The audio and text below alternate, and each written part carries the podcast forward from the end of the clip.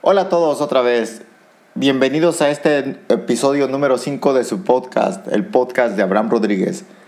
Muchas gracias a todos los que nos escuchan desde la Ciudad de México, desde Monterrey y desde la Ciudad de Toluca, pero sobre todo muchas gracias a esos dos suecos que nos escuchan desde allá. Taxo Miquet, muchas gracias.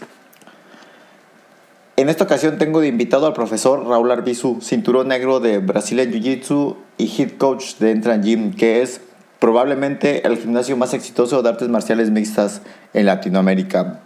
En sus filas corren peleadores como el Teco Quiñones, Brandon Moreno y Polo Reyes. Algunos de ellos son peleadores inactivos del UFC, otros ya no, pero todos pertenecen al top de las artes marciales de Latinoamérica y probablemente de Estados Unidos y del mundo.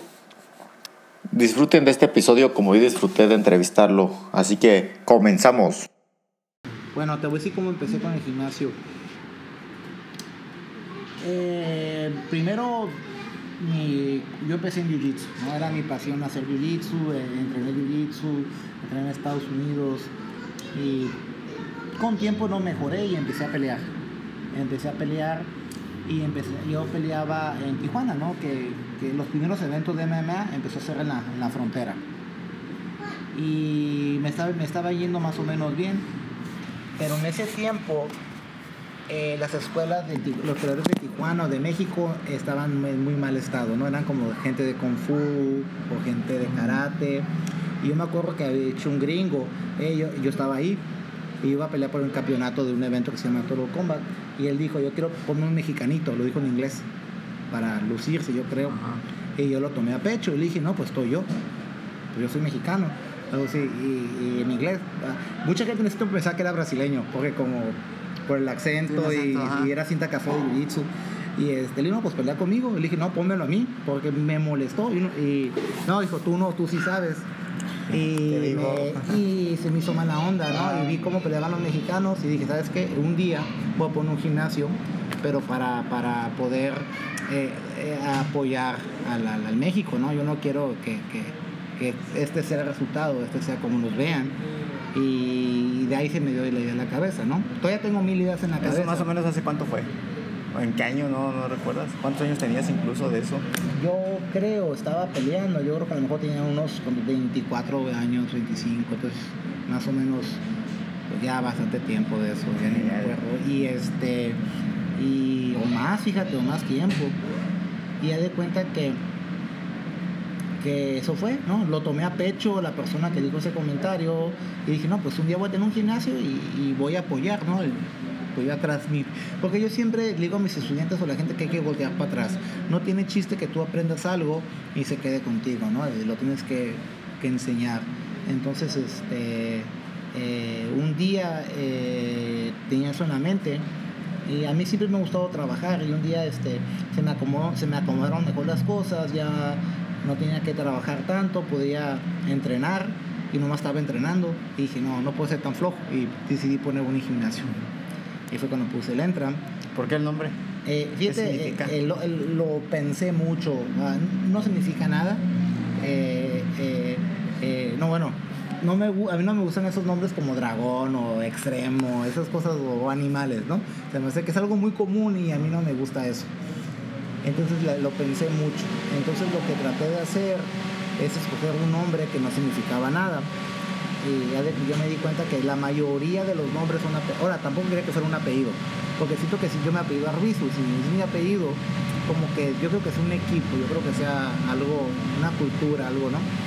Entonces, este, yo me di cuenta que la mayoría de las marcas eran apellidos, ¿no? Incluso las marcas buenas como Lamborghini, Versace, que tú quieras son apellidos, ¿no? O que no parecen.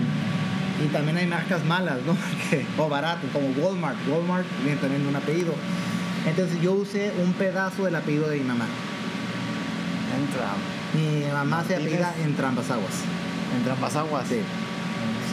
y entonces este ah, se me ocurrió ponerla así, no significa nada. Yo dijo, si es, si es un producto bueno, pues la gente lo va a identificar como, ah, como bueno, como si es un producto malo, nombre, la gente va a decir que feo nombre. Entonces, eso fue, ¿no? Lo, lo pensé mucho. Yo me enfoco en, yo pienso que esos detallitos son importantes. Y este, ah, y así, y empecé con el gimnasio y, y duré, ah, el, pri- el primer año no me fue bien porque ah, entrenaba y, y vi a Estados Unidos y nomás venía en la noche a dar clases y tenía gente dando clases y yo no tenía mucha confianza en mi golpeo, como, o que he hecho box toda mi vida, o que he hecho entraba mucho Thai, no sé, como no me sentía profesor, pero la gente que puse como a dar clases estaba pésima. Y duré como un año así y dije, ¿saben qué? No, pues voy a dar clase yo. Y agarré confianza. Porque yo lo estaba entrenando para dar clases cuando ellos eran los, los buenos. Y pues el primer año fue así medio perdido. Y ya que empecé a dar clases yo, eh, tuve que dejar de entrenar. Dije, voy a, entrenar- voy a dejar de un año para echarle ganas a este proyecto. Porque no me gusta fracasar. Entonces ya lo quería cerrar. Estaba entre qué hago.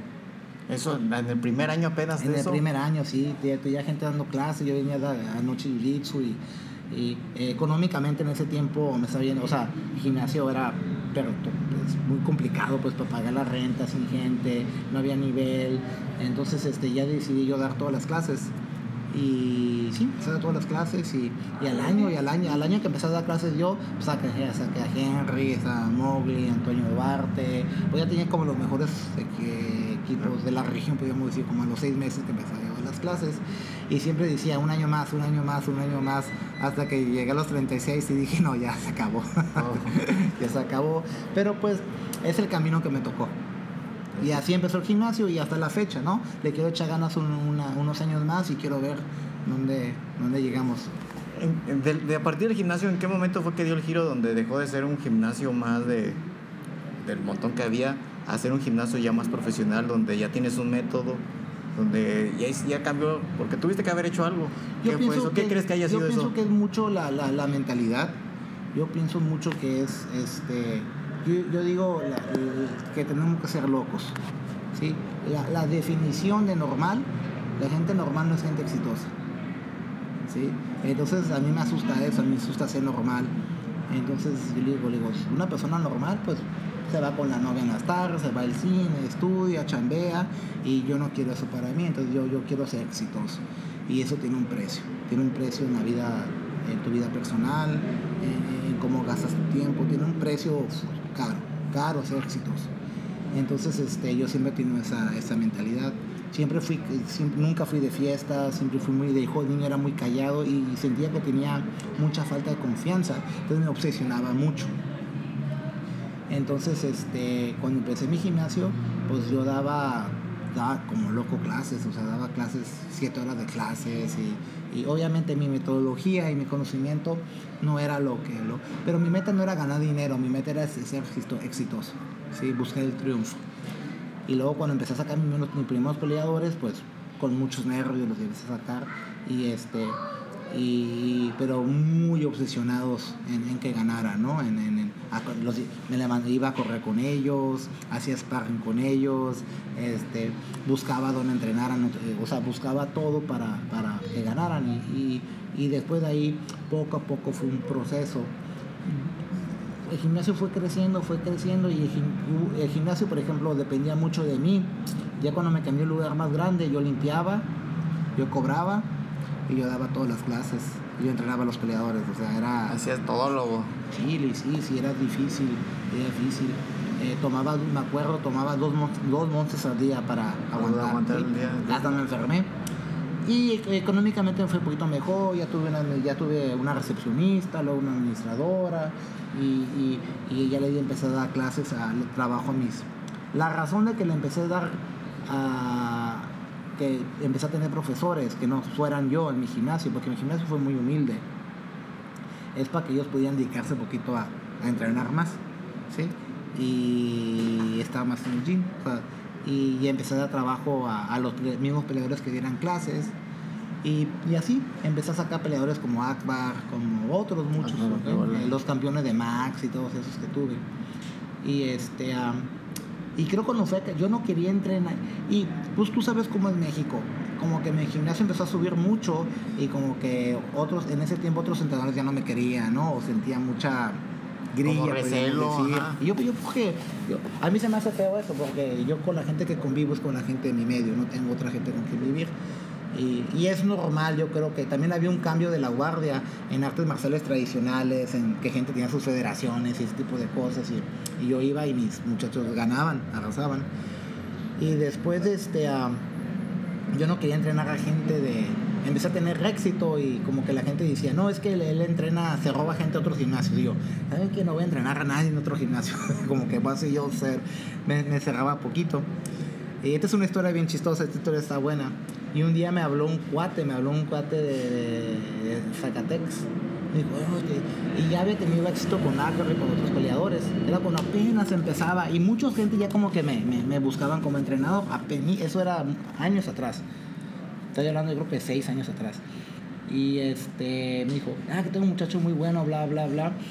Y ah, le dije, pues tráemelo, pues aquí que se duerma en el mat. No tenía No tenías hay un cuarto, tenías cuartito, no tenía darle. nada.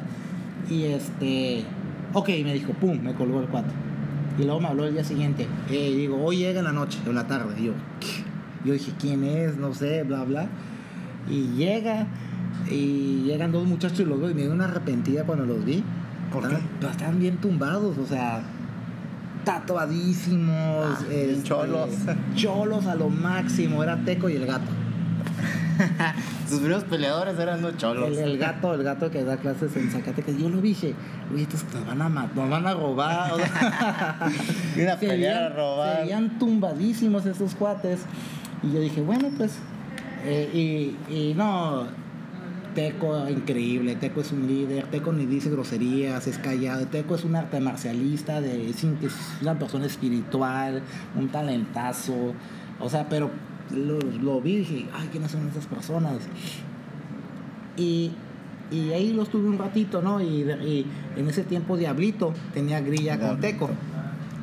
Entonces haz de cuenta que como que dijo, dijo Diablito que dijo que se iba a retirar y ya yo ya conocía de Diablito porque lo he visto pelear, pero como que tenían grillas y como que lo que dijo Diablito que dijo si Teco fue para allá lo siguió Ah, ah, entra. a Entram Ajá. y ya, ya me cayó Diablito. Mentiras, te conté la historia al revés. Primero llegó Diablito. Diablito. Y el Teco tenía, tenían grillas con Diablito. Y ya de cuenta que fue cuando yo, ya es Turbo, ¿no? Ese cambió de nombre. Y fue cuando me llevó Teco y dije, la torre. ¿Quién me trajeron? ¿qué me trajeron? Imagínate, la de la, nada sí. me, me- de la nada me cayó Cayeron dos peleadores futuros de UFC. Finalistas del TUF, etcétera, ¿no? Pero pues en el tiempo no sabía. Dormían en la misma cama, habían peleado dos veces, incluso Teco le ganó dos veces. Habían, dormían en una cama, dormían como tres en el piso, tipo que tenía literalmente un closet. Y dije, wow, o sea, dedicados. Yo, yo, yo sufrí mucho por la, por la dedicación y por gente, yo quiero gente como yo, pero eh, el otro lado de la, de la, de la moneda, del lado como, pues la gente que yo tenía tomaba, iba cuando quería, no entrenaba bien y siempre no era gente con hambre, ¿no? Y los obligaba casi a entrenar. Digo que es gente que está enamorado de la vida de, está enamorado de la idea de ser peleador, pero no la vida de peleador, es muy diferente. Y me abrí, dije, no sabes qué, pues ya voy a aceptar a personas, si quieren venir, que vengan. Y este, me digo, y yo le dije, este, creo que le dije a Teco, ay. Me acuerdo a quién le dije, pero creo que luego Polo, Polo me había buscado. Fui a un seminario, como vine aquí, fue a un seminario a la escuela de Polo, empecé a manejar a Polo. Ahora, yo los manejaba porque no hay manejadores en México. Y fue cuando este, empecé a entrenar a Polo, luego se vino Macio. Y, y tenía mis locales, que era como Mowgli, Henry, Brandon, etcétera, ¿no? todo ese grupito de peleadores. Y cuando fue primer TUF, este, quedó Henry, quedó ¿Cómo se da el acercamiento al top? ¿Eh? ¿Cómo se da el acercamiento por parte del UFC hacia Pues, tus peleadores? ¿O al ese- revés? Yo en ese tiempo no tenía nada de... Era bien X, ¿sí? Pero tenía un equipazo, ¿sí? Eh, O sea, no eras conocido, mejor dicho. No, no, era así. Entonces, este... Está muy padre esa historia también. Entonces, este, creo que fue Mowgli y fue Henry. Creo que fue Henry y fue Mo- sí me acuerdo, ¿no? Es que hay tanta información en mi cabeza. Yo ya tenía un acercamiento con, ah, con Sean en ese tiempo, Sean Shelby, de, de- de- de ellos dos. ¿no? Yo tratando de meter gente, tratando de meter gente. Y ya de cuenta que, que este, que, ah, mentiras, quedó, a principio fue, fueron, es que sí fueron varios, fue, ¿quién fue primero? No, me puedo acordar, fue Teco, ya me acordé, Diablito, y creo que Mowgli. Henry, eran varios, los que quedaron, no me acuerdo. Pero a mí nadie me conocía. Hasta yo me acuerdo dijeron, oye, este equipo llevaron un montón bien buenos, porque llevé como 15. Como gente como Antonio Duarte, May León. May León fue campeón de Combate América en la primera edición que hubo. Tenía varios otros peleadores que se quedaron en el camino. Y este, ah, ya después de eso, yo me acuerdo que mi hijo, mi hijo es Sean, oye Raúl, te felicito, ¿sabes qué? Todos dicen que los más, los más buenos son los que tú recomendaste, los tuyos. Entonces me dijo, ocupo más, ¿sí? Y ya fue cuando metía a Macio, metía a Polo. Yo me acuerdo que a Polo no lo querían porque el récord de Polo era malísimo. Y tristemente Polo peleó con, con, con cuando la primera pelea que le, que le conseguimos y entrenamos fue contra Medrano. ¿Y quién ganó esa pelea? Yo pensaba que Medrano le iba a ganar. ¿sí? Dije, ¿Perdió Medrano? lo, lo, Lo. No, es que Polo es una bestia, o sea, pero nadie sabía, era una, un, este, diamante un diamante eh, oculto, o sea, nadie, yo, ¿no? No, yo, yo, yo ya había entre, es la persona más linda en persona, es que te- no te imaginas, hay, hay, hay peleadores que te hay gente con que te peleas por cosas malas, pero con Polo te peleas porque, porque, o sea, por cosas buenas, ¿no? Como, no, usted primero, o sea, a veces cuando te va a pagar algo, te quiere pagar de más, digo, no, Polo, tú me debes menos, es al revés, ¿sí me Ah. explico? Todo el mundo te quiere robar, todo el mundo, no, Polo es al revés, Polo te quiere ¿Qué robar. queda de más? Y yo trato de ser así. Entonces esas relaciones son muy bonitas, ¿no? Y este, ya le metí al Polo, metí a Macio, bla, no me acuerdo quién me metí, a Brandon Moreno, porque ya cuando me empezaron a buscar a mí directamente, ¿sí? Ya no, ya no. Y esa relación de la UFC la sigo, pues hasta ahorita, ¿no?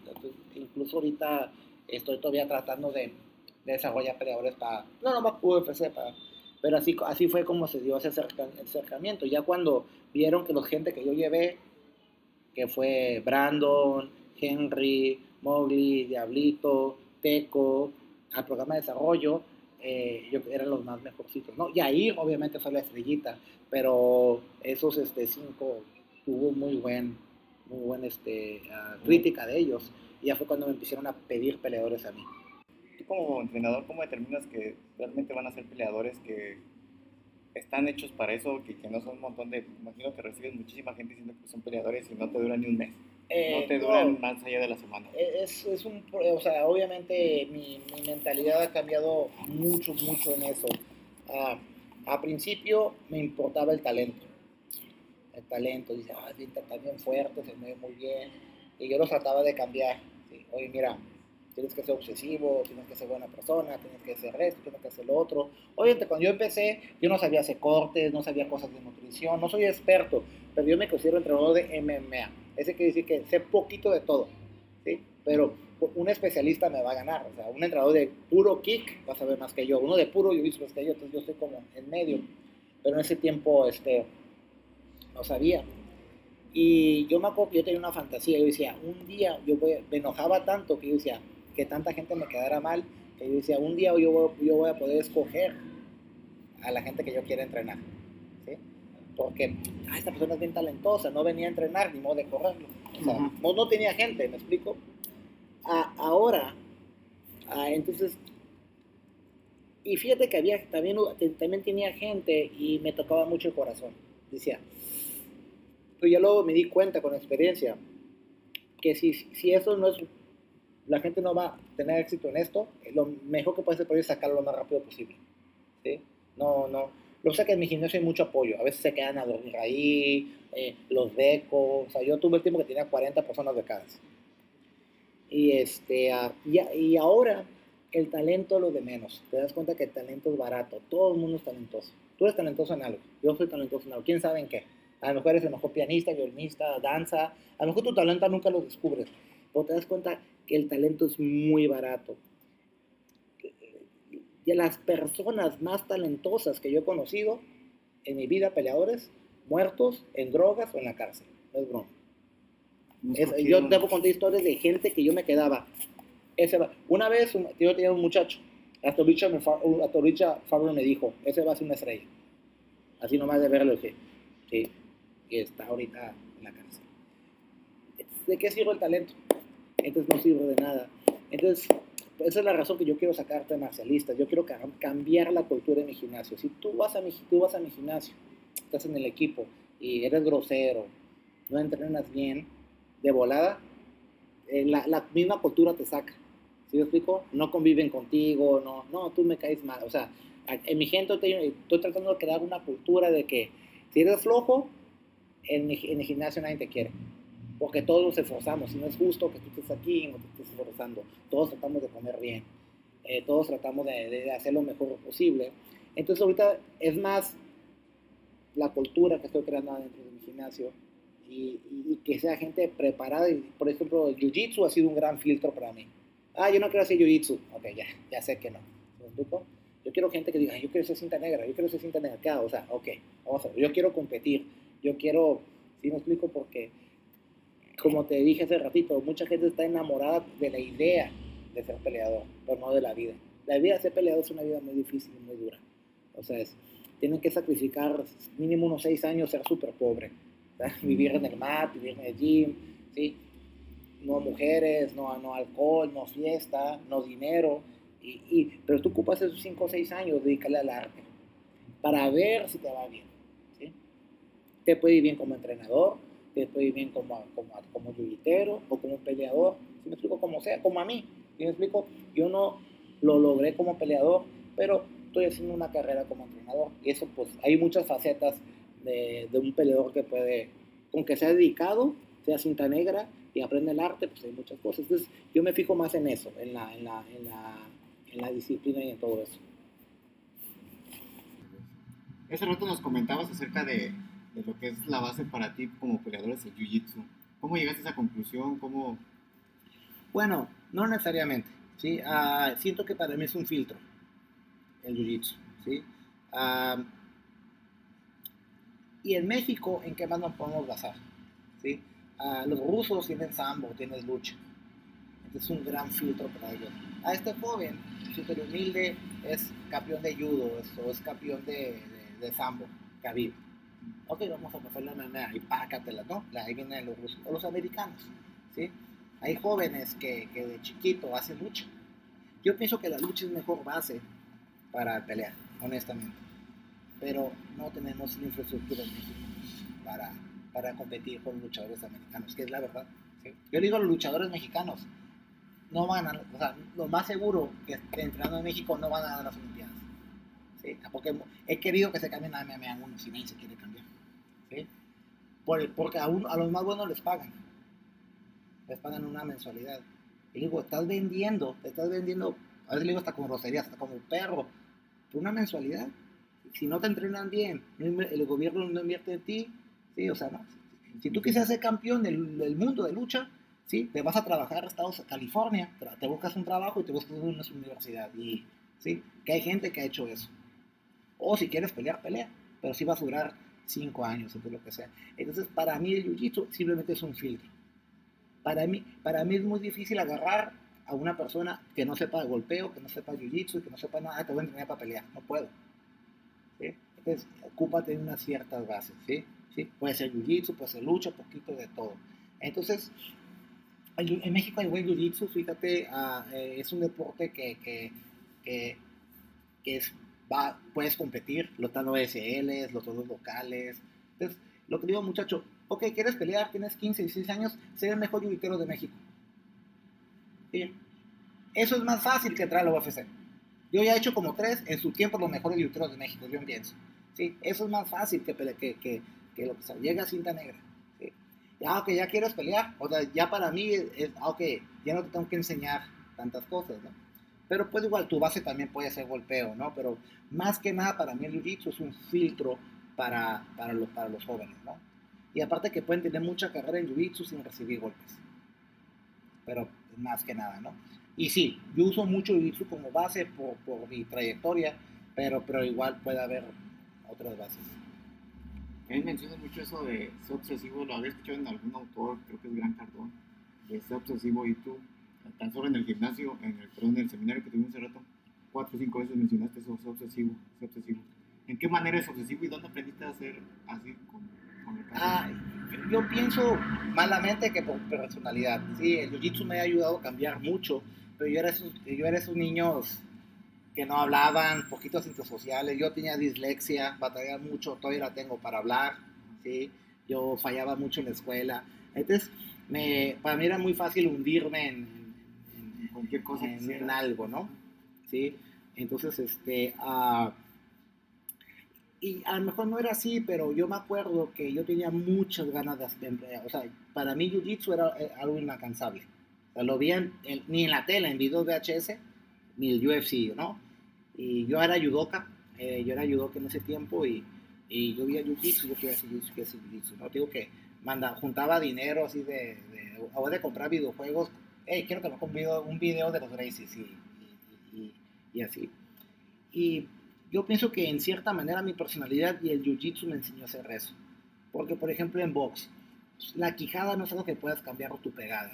Si me explico, es, un deporte eh, de atributos. Yo digo mucho de atributos. Y el jiu-jitsu premia mucho a la gente dedicada, premia mucho al, al- al inteligente, ¿no? Y yo tenía esas ideas, pero ya las puedo entender en retrospectiva. ¿sí? Yo me acuerdo cuando me escribí a mi primera escuela de Jiu-Jitsu, me iba manejando como a una hora, pero cantando de felicidad, pues de Jiu-Jitsu, con un brasileño, y, y ahí fue donde conocí a mi maestro Aldín en, en San Diego. Y este, ah, y yo, yo entrenar Jiu-Jitsu. Yo dije, yo quiero entrenar Jiu-Jitsu todas las clases posibles, ¿sí? Entonces este, le dije a mi al hija, a Fabio Santos, le dije, este, hey, ¿puedo entrar a la clase de avanzados? Dijo, tú sí, sí, y me regaló azul. Yo, yo fui azul como en dos semanas, porque era café en judo. Café o negra, no me acuerdo. Y este, y ese yo, yo estaba feliz. Y, y yo me di cuenta que si yo, yo no soy talentoso, pues si entreno lo triple que tú, te voy a alcanzar. O te voy a ganar. Y luego yo quería ser más, yo era malo, yo quería ser más bueno en el gimnasio, te eligen los muchachos. Yo tenía una lista de la gente que me ganaba. Y antes el más chafa, ¿cómo le gano a ese? Y había cómo le ganaba, cómo le ganaba. Y, y jiu- Jiu-Jitsu es ciertamente esa cultura de, de- de- que, que se adaptó muy bien a, mi personalidad. Y ya te vas viendo como entrenador. Y, y o que te va a contar otra historia, por ejemplo, de que lo conozco de Hola, ¿cómo estás? No sabes, Dominic Cruz, que esa historia me gusta mucho. Una vez que fui a Lions y lo, lo vi entrenar, y haz de cuenta que todo el mundo platicando, todo, ¿no? se vino y se puso a brincar cuerda, pa, pa, 20 minutos, ¿sí? En la sombra, y, y espérate, tenía una, tenía yeso, una vez que se había roto la muñeca o la mano en la antebra, tenía yeso, ¿sí? Estaba entrenando con, con yeso, Con yeso. con yeso, sparring, con yeso, Eh, se puso a brincar, y este, ah, y se puso a hacer sombra, sombra, ni una palabra, y todo, y todo el mundo platicando, eh, agarrando cura. Se puso a hacer sparring y me acuerdo que traía yeso y hacía un guante y patadas. Y se puso a hacer este sparring con con un amigo mío uno que ya no entrena eh, gringo luchador. Pero mi amigo es un desastre es clásico luchador. Los, los luchadores están bien locos en Estados Unidos. Y, y no sé qué estaba haciendo mi amigo. Y como que volteó para platicar a alguien y Dominic Cruz le metió una patada a la cara. ¡pum! Lo bajó. Sí, y no lo bajó, pues to- todo como le, le quiso reclamar y Dominic ¡pum! se le fue y lo tumbó y le empezó a pegar, ¿sí? Y dije, uy, ¿qué onda? ¿Están peleando de verdad? Se acabó el round, le da la mano y se va con otro. Y dije, la, o sea, qué intensidad, el vato viene a entrenar, ¿sí? Se acaba la clase, se pone unos shorts con pesitas y se pone a trabajar su trabajo de pie. Y dije, con razón es campeón. O sea, por eso a veces cuando yo veo mi gimnasio que están platicando, que no están aprovechando el tiempo, me, me enojo, ¿no? Entonces, y, y ver otra gente como, como esas historias de que, de que se obsesionan y entrenan, y como te dije hace un ratito, a mí ese dicho me, me da miedo, ¿no? Que la gente normal no es exitosa. ¿sí? Deja a la gente normal, hay gente normal, hay gente que está mal, y la gente exitosa es poquito. Entonces yo no quiero estar en ese, Ni en la que está mal. no, mejor cierro mi gimnasio. Para ser normal, mejor cierro mi gimnasio. Mejor me dedico a mí, ¿sí? Entonces, si, si voy a hacer este esfuerzo, mínimo quiero hacer el esfuerzo de ser exitoso. Y una de esas maneras es ser obsesivo, ¿sí? Ser, porque te digo, tiene un precio. Suena, todo el mundo dice que quiere ser exitoso, todo el mundo que quiere, ¿sí? Este, pero sí tiene un precio que, que- es muy caro. Y no todos lo pueden pagar, ¿sí? sí. Si no, todo el mundo estuviéramos ahorita en la, en la gloria, ¿no? Pero sí, lo, lo trato que decían los muchachos es eso, de que, que a veces ellos son sus propios, ¿sí? Sus propios este, enemigos, sus propios, o sea, y cosas desde la escuela, o sea, sácate 10 en la escuela. Que nadie me dijo a mí, si vas a hacer jiu-jitsu, o sea, te lo va a premiar, ser obsesivo, o sea, toma todas las clases, eh, lee todos los libros que puedas leer de jiu-jitsu, de mentalidad, eh, y, y es un precio, pero ¿qué va a pasar a los 3, 4, 5 años? ¿Sí? ¿sí? No, no. Ahorita hay una historia que me gustó mucho de hace, de hace un, del año pasado. Hay un muchachito afroamericano que le preguntaron, porque lo peor para un peleador o por los atletas muchas veces son las mujeres. Porque como hombres tenemos una cierta mm, este, impulso. Y yo he visto que pe- peleadores echen, echen su carrera a la basura por, por, mujeres. ¿sí? Fiestas, drogas, salir, dinero, ¿no? Etcétera, ¿no? Hijos, ¿sí? Entonces este muchachito, él tiene como 21 años y le preguntaron también, que pues, es muy obsesivo. Y le, dije- y le, le ¿y, hey, ¿y sales o qué haces? Dijo, no, yo no tengo novia. No, no, ¿cómo que no tienes? No, soy virgen. A él no le da pena, no dice nada. Y eso a mí me dio como orgullo, ¿me explico? Sí, dijo, no, ¿por qué? Quiero ser campeón mundial. Y yo, te quedas, o, sea, sientes la, int- ok, sientes la intensidad y fue campeón mundial, lo ganó el año, el año pasado. Se me olvidó cómo se llama, es de, es de Virginia, un negrito y de como de 21, 22 años. O sea, él tiene sus metas y no va a perder el tiempo. Son como las historias famosas de Dan Gable, no sé si... No, eso sí, no, bueno, ese es, Gable. ese es otro leyenda, en la, a lo mejor. Pedra no sabe de la lucha, de que él también, dicen que él una vez, cuando estaba en la universidad, salió a una cita con una muchacha, se desveló, llegó y se cansó, el siguiente día se sintió cansado para entrenar y ya nunca volvió a salir, nunca volvió a salir con una muchacha toda la universidad. Hasta que se graduó, se casó con la primera y ya tuvo su familia y todo. Pero campeón olímpico, campeón mundial, una leyenda. Entonces hay un precio, ¿sí me explico? ¿Qué, qué estás dispuesto a pagar? ¿Sí? No, no tienes que estar tan loco, ¿no? Podrías tener una relación seria y una relación productiva con alguien que te ayude, pero si vas a estar de mujeriego, no la vas a hacer. Si vas a estar de fiestero, no es tu deporte. Puedes entrenar por hobby, pero no para hacer éxitos. Ojalá tengas otras metas y seas exitoso. Esa es la gente normal.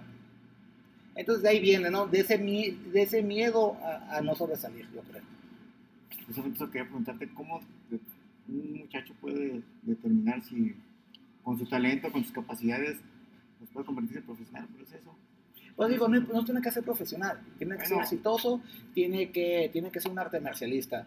A, a- a mí no sé por qué me gustan las artes marciales, ¿sí? No, no, no tengo talento para las artes marciales. Yo de chiquito yo veía películas de Kung Fu con mi abuelita, de Shaolin, y me encantaban, y a ella le gustaban. Como todos imitando, y de ahí va. Eh, pues no, pues esas me gustaban. Y las de Bruce Lee, yo quería hacer, y siempre me metí a algo. Hasta cuando me metí en judo dije, ay, ca- y cuando me metí, eso me pasó en judo también. Es que siempre sí fui un poquito obsesivo. En judo lo que me pasó, yo me disloqué muy feo mi codo, como en los tres meses de judo. Se me fue para atrás y pelado. Duré seis meses para estirar mi brazo. Pero yo escuché un comentario que dijo, ese muchacho nunca va a volver. Y te juro que me enojé. Yo, ¿cómo no voy a volver? Y me, me como medio me entró mi lo que era de, de, de- y estaba una cuadra de mi casa.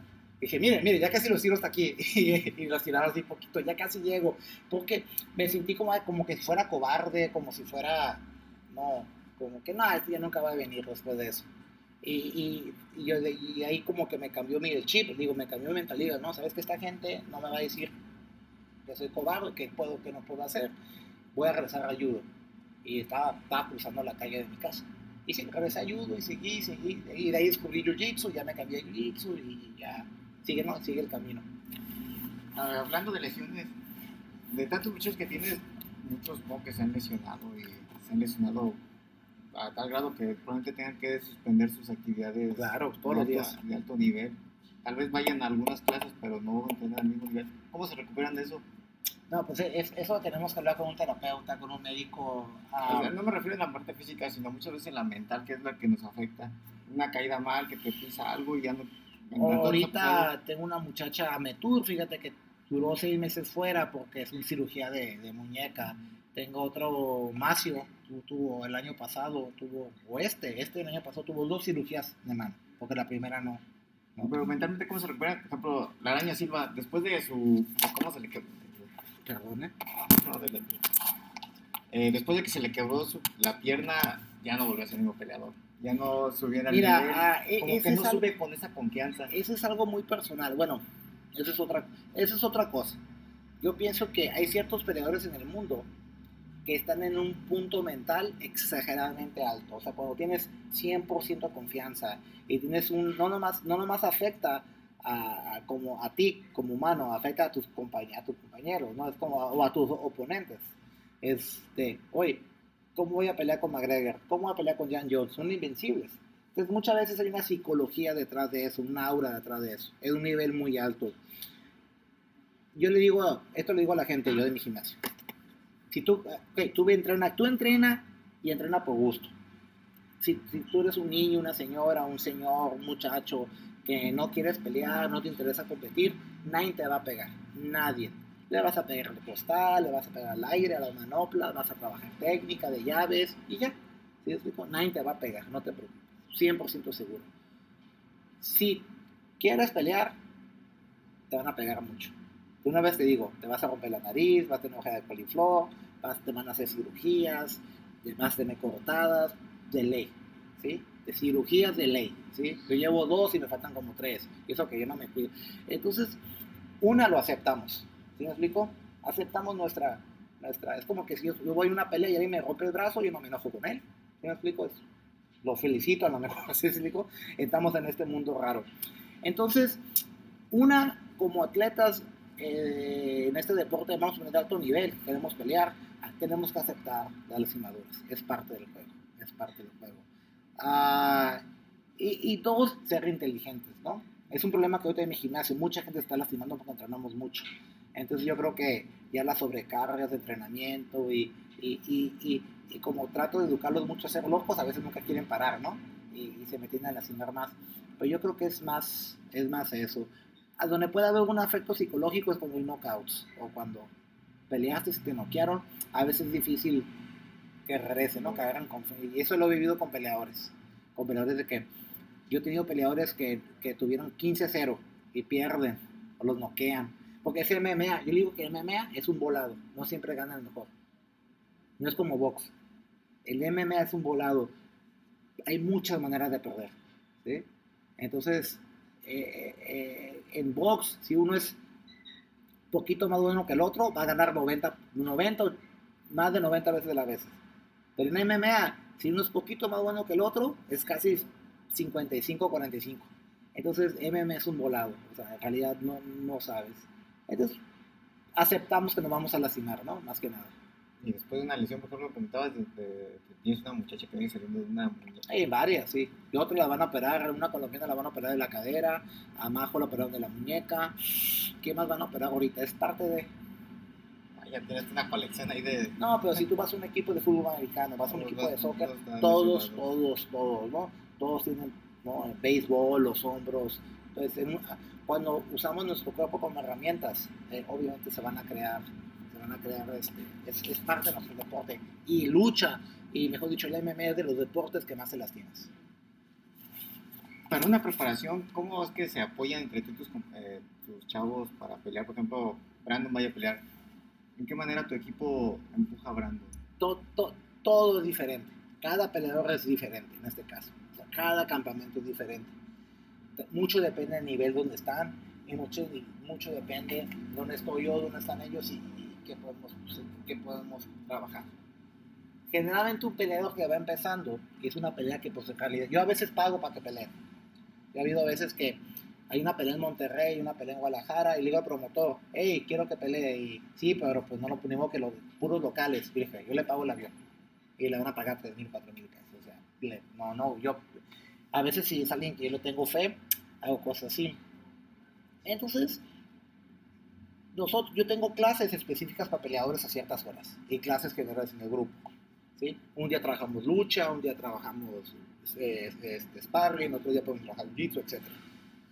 Ahora, cuando alguien tiene pelea, pues se hace un protocolo de corte de peso. ¿sí? Tenemos que ver dónde está su peso.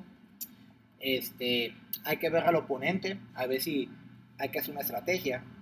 Y en realidad, fíjate, entrenamos menos.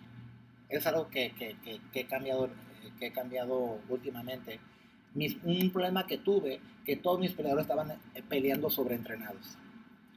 Cuando tú vas a pelear y tienes un camp de 6, 8 semanas, ¿qué? no vas a aprender nada. Todo el aprendizaje es fuera de campamento.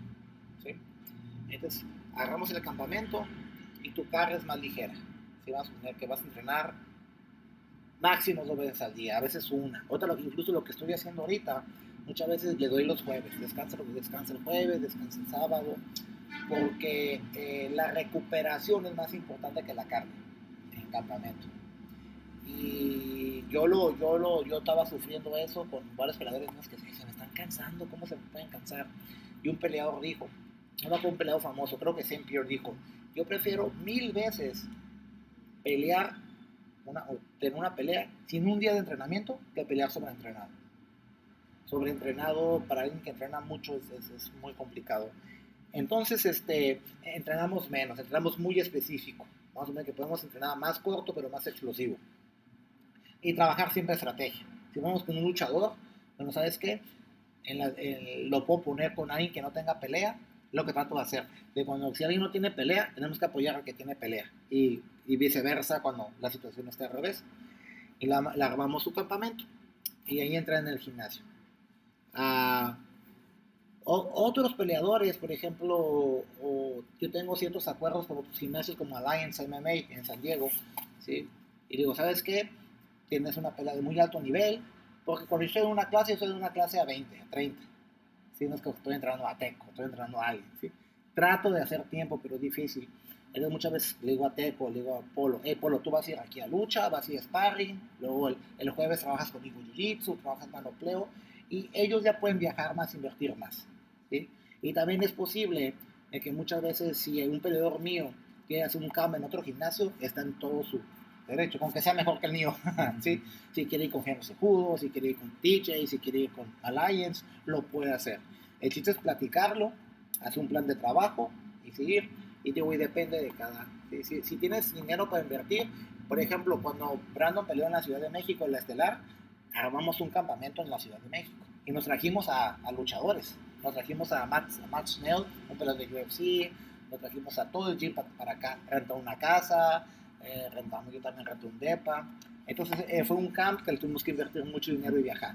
Pero generalmente es en mi gimnasio o, buscamos otros lugares. Pero sí hay una metodología y algo específico, ¿no? De que ya generalmente como en las tres semanas ya la empezamos a bajar, ¿sí? Y nos empezamos a enfocar más en la dieta y llegar en forma para poder pelear. En la parte, pues ya nada romántica de, de, lo que son las peleas, que es el dinero. ¿Cómo puedes ver como negocio un gimnasio o no es negocio. Un negocio con o cómo es que siquiera puedes sobrevivir para yo, poder lanzar muchos muchachos al yo, yo hablo, yo trato de corregir los errores que, que, que, o dar consejos a otra gente, ¿no? Que, lo bueno es que empecé medio joven, empecé muy joven como entrenador. Lo primero que un entrenador tiene que hacer es levantar su gimnasio. Es, es este, un gimnasio exitoso con gente que pueda solventarse, que ojalá el entrenador pueda vivir de esto. Porque la mayoría de los entrenadores, estoy hablando del 90% o más, no viven de esto. Tienen un trabajo, un trabajo extra a lo que es el gimnasio. La mayoría. Ah, yo no, yo 100% de esto, ¿no? ¿Sí? Eh, una de las cosas que me gusta mucho Jiu-Jitsu, que es de los deportes que con más auge que le puede dejar más un entrenador. ¿sí? Y hay muchas razones por eso, ¿no? Pero sea lo que sea, eh, ten una base en tu gimnasio, no de peleadores, porque siempre viene gente que todo el mundo quiere pelear. O sea, ¿sí? yo quiero gente que quiera entrenar. Es como te dije, está enamorado de la vida de ese peleador. A mí me fascina la gente de que digo, oye, ¿no quieres pelear? No, porque entrenas seis veces al día. Me, seis horas, me encanta. Digo, amo a esta persona. Esta es la persona que quiero en mi gimnasio. ¿Sí? De repente le pongo un peleador, le ponen una, le pegan a mi peleador, digo, no, que esta persona es bien dedicada. Hay, que, hay gente que va a la escuela, va a la universidad, es cinta negra, es gente exitosa. Entonces yo lo que les recomiendo es que tengan gente que no quiera ser peleadores primero y tengan nivel. Si, quieren, si no quieren pelear, no importa, pero entrenen como profesional. Si quieren pelear, pues tienen que pelear. Ah, sea aquí, y generalmente los deportes amateurs como jiu-jitsu, sumisión, peleas de ki, etc. ¿no? Ya está creciendo el MMA Tour también. El problema, ahora, el problema ya viene lo, lo socioeconómico en cuestiones de, que un peleador, ahora, es difícil de hace 100% a entrenar. ¿Sí me explico?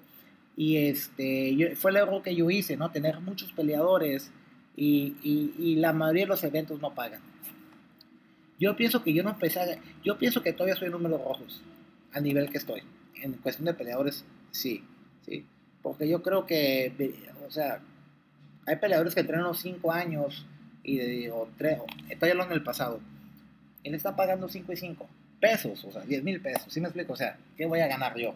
Mil pesos, 800, o sea, nada, o sea, yo pagando vuelos de avión, pero igual, mi obsesividad, mi, es una de las razones es esa, ¿no? Que yo le invierto más, no nomás dinero, dinero y tiempo a, a mi trabajo. Y, por ejemplo, un ejemplo, ¿no? Y te puedo hablar, por ejemplo, en la pelea de polo, ¿sí? Hay peleas que yo puedo ganar 5 mil, 6 mil, y hay peleas en la UFC que gano 500 dólares. O sea, así es este negocio. Es lo que estaba hablando con los entrenadores de Darren Till. Dijo, dijo tengo 6 peleadores en, en, la UFC y no gano. O sea, es muy difícil ganar dinero con peleadores. Yo le calculo que es como carreras de caballo, F1, ese tipo de deportes que es más el show que, que, que, que el negocio. Hay unos que sí ganan muy bien. Entonces yo les recomiendo a los, a los gente de gimnasio que primero levanten su gimnasio y que los peleadores salgan orgánicamente. Ah, este niño empezó conmigo a los como Brandon, conmigo, empezó a los 13 conmigo, tiene cinta morada, es experto de kick y quiere pelear. Ah, bueno. Entonces ya es una persona dedicada, es una persona, ¿no? Y las primeras peleas muchas veces son inversiones. Es más si son eventos locales, porque tienes que pagar licencia, tienes que pagar exámenes médicos y tú sabes que te pagan 3 mil pesos por pelear a veces, ¿no? Y, y si tienes buen entrenador o, o, o, muchas veces como entrenador tienes un cierto gasto, ¿no? A lo mejor becas a tu muchacho, a lo mejor le ayudas con suplementos, etc. Yo, por ejemplo, yo tengo tres departamentos que nomás tengo para peleadores. Entonces, yo los puedo estar rentando, pero no, los estoy, ahí. Entonces, ahí, para empezar, son mil, mil, mil y feria de dólares al mes que estoy perdiendo. Aparte, con mucha gente becada, aparte, trato de apoyar. He pagado cirugías, trato de apoyar, ¿no? Ahorita con con Brave, Combate América, UFC, y he habido bolsas un poquito más grandes. Bueno, lo que estoy tratando de hacer es repartirlo, porque yo no puedo hacer todo solo. Tengo una persona que me ayuda con management, le doy un dinero. ¿Sí? Ah, tú me ayudas a manipular a esta persona, te doy un poquito de dinero. Esta persona me ayuda, le doy un poquito de dinero. Entonces, estoy tratando de repartir el dinero para hacer un equipo, ¿no? Y yo creo que ese es el problema que tengo ahorita. Yo creo que es lo que no he podido lograr. Me puse muchas metas que con el gimnasio que estoy construyendo ya cumplí todas mis primeras metas. Pero ahora la otra meta es hacer un negocio y hacer un negocio profesional para apoyar bien a los peleadores, ¿no? Que tengan sus manejadores, que tengan su, puedan invertir dinero, que puedan cobrar bien, que puedan hacer sus impuestos, etcétera, etcétera, ¿no? Entonces, ahorita lo que estoy tratando de crear en la, en la infraestructura para, para peleadores y eso es lo que yo también aprendo, estoy aprendiendo, ¿no? Pero ganar dinero como entrenador de peleadores es muy complicado. Es casi, casi no funciona. Tiene que ser, ese es como un plus a veces. Debe ser realmente difícil. He hablado con otros profesores y todos batallan con lo Al, principio, al principio no tienen ni para comer, están batallando, se dedican a otras cosas, haciendo un trabajo de medio tiempo, un trabajo en la noche, además. Sí, totalmente. Es extremadamente duro. Y por eso te digo, el, el éxito cura todo es estar enamorado de lo que haces. No, no, pero, pero es que muchas veces la gente hace eso y no lo hace bien. Yo digo, el éxito cura todo. Le digo, ok, eres peleador, eres cinta negra, ah, ok, puedes dar clase, te va a ir bien. Puedes competir jiu-jitsu y ganar dinero también. Puedes ayudar a entrenar a gente, puedes poner tu propio gimnasio, eh, como yo. ¿sí me explico? Yo no lo logré como peleador, pero pues lo puedo lograr como entrenador. Y si quiero, lo puedo lograr como manejador o como instructor de puro jiu-jitsu o como, o como empresario de gimnasio. Entonces, si, si, tú tratas exitoso, te van a sobrar las áreas en que puedas trabajar. ¿sí? ¿Sí? Ah, ok, no fuiste peleador, pero ¿sabes qué? En esa carrera de peleador, a lo mejor no ganaste mucho dinero, pero tienes una cinta negra, tienes nombre, ¿me explico? Tienes disciplina. Ok, ¿cómo podemos aplicar esas cualidades a otra faceta en tu vida? ¿Sí? Como lo que tú quieras, ¿no? Como, como empresario, como de un gimnasio, o como manejador, como entrenador, etc. ¿no? Yo pienso que toda la vida se, ¿cuál es la palabra? Se manifiesta en una otra cosa, ¿no? Si tú eres exitoso en una cosa, porque vas a ser exitoso en lo que tú quieras. Nomás ese chiste es el que yo escogí algo muy difícil. Todavía me estoy estrellando con una pared. Entonces es difícil, ¿no? Vamos a suponer que muchas veces si te están pagando mil y mil, está muy bien pagado. Pero por ejemplo, cuando yo meto gente a Estados Unidos, muchas veces, muchos eventos en Estados te exigen vender boletos. Y te pagan 300, 400 porque te pagan mil dólares. Los exámenes médicos en Estados Unidos cuestan 800 dólares y licencias son como 200. ¿sí? Y lo que gastaste en tu campo, en el tiempo, en comida, en suplementos, los coaches que te están entrenando no están ganando dinero tampoco. ¿Sí me explico? Entonces, eh, la economía, de, especialmente en México, en países latinos, todavía no se ha acomodado. Yo creo que hay pocos gimnasios, yo siendo uno de ellos, que a lo mejor ha entrado a ligas poquito más grandes y sí puede ganar. Yo he tenido mucha suerte porque no sé por qué y nos ha ido mal, pero hemos sacado muchos bonos. Muchos de mis sacan bonos. O sea, hemos sacado bonos exagerados. O sea, más que eh, Charro sacó bonos, última pelea. Martín sacó bonos, última pelea. Polo es una máquina de bonos, lleva tres. Brandon lleva como dos bonos. Henry sacó bonos en la UFC. Y eso ayuda mucho. Porque muchas veces, cuando, ok, ganaron, gané 800, gané 1000 dólares en una pelea, cuando sacan un bono, ah, caray, gané 5000, gané 7000. Entonces, lo que yo trato de hacer, si un día me va bien con ese dinero, por ejemplo, cuando Brandon ganó un bono, creo que yo gané como un dineral, como 7000. Pero con ese dinero compré una jaula. ¿Sí me explico? O sea, no me puedo quedar, es, es, lo que te digo. Por eso he podido crecer mi gimnasio. De un changarrito a, a, a, porque yo no gano dinero. Yo doy clase, yo no tengo sueldo en mi gimnasio yo todo, lo, todo, pues, todo es mi tiempo gratis. Y los viajes y todo eso, ¿no? Entonces, este, estoy tratando de llegar al punto que crezca tanto que yo no tenga que invertir tanto. Ojalá estoy como a tres años de eso, ojalá. Pero es complicado, ¿sí? O sea, las escuelas chiquitas, no, las escuelas chiquitas dedíquense a, a crecer su gimnasio, lo que recomiendo. Y si, y, y si se dan peleadores, que se den peleadores poco a poco y a ver qué pasa, ¿no? Pero, pero es, es, es, es como como F1, ¿no? O sea, los que, los que, los que ganan los primeros dos, tres lugares sí ganan dinero, pero de abajo todos pierden millones de dólares. Entonces es un, es un juego muy peligroso, sí. Ah, ya casi por último.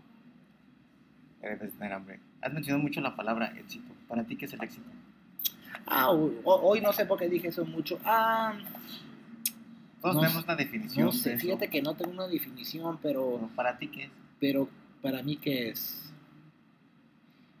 ¿Sabes? Yo pienso que para mí, siento que quiero decir no quedarme con las ganas, quiero tratar, porque para mí hasta esta etapa de mi carrera fuera fácil decir, ya estuvo, ya estoy cansado, ya no quiero viajar, ya no quiero sacrificar tanto mi tiempo, eh, porque yo, yo, yo, yo sí me esfuerzo mucho, ¿no? Podría tener una vida más normal, ¿sí me explico? no me quiero quedar con las ganas, ¿sí? Mínimo lo quiero intentar no quiero arrepentirme cuando esté más viejito y decir, chino, no hice las cosas bien.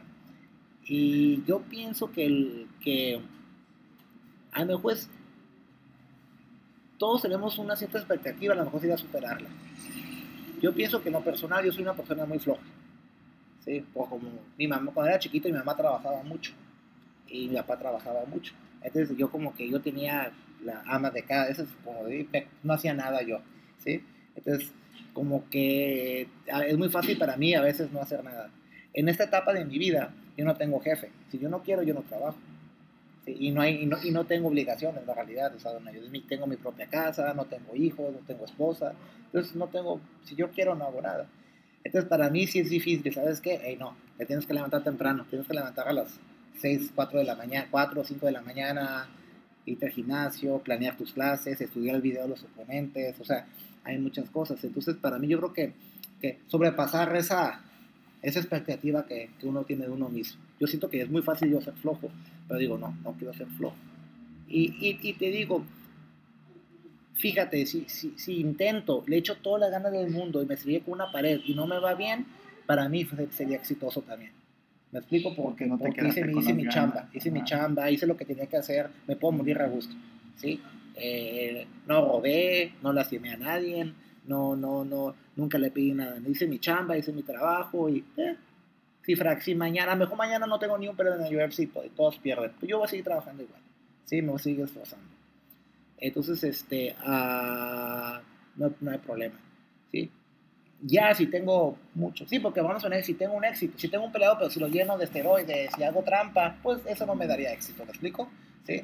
Entonces, yo creo que es eso, ¿no? Trata pues, de sobrepasar las expectativas personales de uno y, este, y no quedarme con las ganas. Porque fuera para fácil para muchos, ¿no? Pero yo creo que fuera eso. Ya por último esta vez.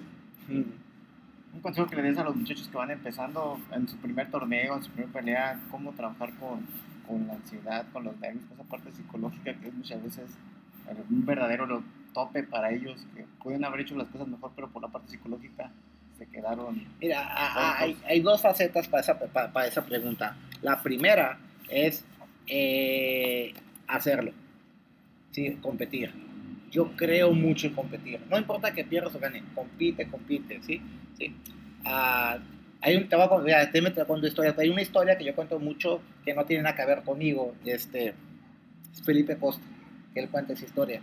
Que dice que él, él nomás entrenaba jiu-jitsu porque sus amigos, que él, que, él se quería juntar con ellos, les caía bien, o sea, quería estar con ellos. Ellos hacían jiu-jitsu. Entonces él se iba a entrenar jiu-jitsu con ellos todos los días el, este, este cuate nunca sacó una medalla, ni en azul, ni en morada, ni en café, ni en blanca. Creo que un día sacó tercero porque había como tres o cuatro. Pero a él le gustaba el ambiente, eran sus amigos, bla, bla, y siguió, y siguió, y siguió, y lo hacía porque le gustaba. Eh, llega primer año de cinta negra y siempre compitió. Primera, pum, lo rinden. Llega su segundo año de cinta negra, gana el mundial. El Mara. Nunca dejó de competir y campeón mundial. O sea, ¿quién puede decir eso? Cinta negra, ¿sí? Creo que fue dos veces campeón mundial. Fue constante. Y ayer algo le cambió su cuerpo, algo, y, lo pudo ganar. Entonces, es, una es competir. Ah, eh, entre más compitas, o hacer jiu-jitsu, ríndete rápido si tienes miedo, pero haz el esfuerzo de competir, ¿no? Y, y, mejorar, ¿no? Y ver qué pasó y competir. Entonces, mis, mis muchachos de jiu-jitsu compiten mucho, de más. Ya competieron tanto, han tenido tantas competencias que ya, ya se las cambié, ya nomás escogemos cuáles competir. Porque, sí me explico, porque ya han competido mucho, ¿sí? Y ya no son los nervios. Siempre va a haber nervios y eso es bueno, ¿no? yo soy una persona que sufrí mucho por los nervios. Entonces yo me hacía muchos experimentos, no experimentos, este, ejercicios uh, mentales propios. E incluso de adulto leí que sí existen, ¿no? Los descubrí yo solo. Pero me gusta mucho visualizar, mucho visualizar cuando me subo, cuando me subo a la jaula, cuando me subo a competir, me gusta ponerme nervioso y este y, hacerlo, ¿no? Y después de varias competencias, ganas una, ganas dos y llegas a un punto que dices, ya me lo sábado, ya me lo voy a competir. Te, te cambia el, la personalidad.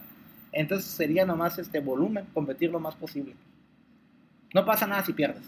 No pasa nada si pierdes. Es lo bonito de Jiu-Jitsu. MMA, nunca te recomiendo eso. Sí, MMA tienes que subir su preparado, sí, porque te puede, estás, tu vida en peligro ahí, ¿no? Pero a ah, Jiu-Jitsu, no-gi, cosas así, es nomás hacerlo lo más posible. Pues muchas gracias, Raúl. a ti. Ha sido una gran entrevista. No sé si quieres agregar algo, profe, ¿verdad? Bien. Yo, estoy escuchando. Yo estoy, me estoy gozando de, de lo que oh, comparte el profe. Muchas gracias. Pues muchas gracias, Raúl. Gracias. Ay, me cansé. Ay, de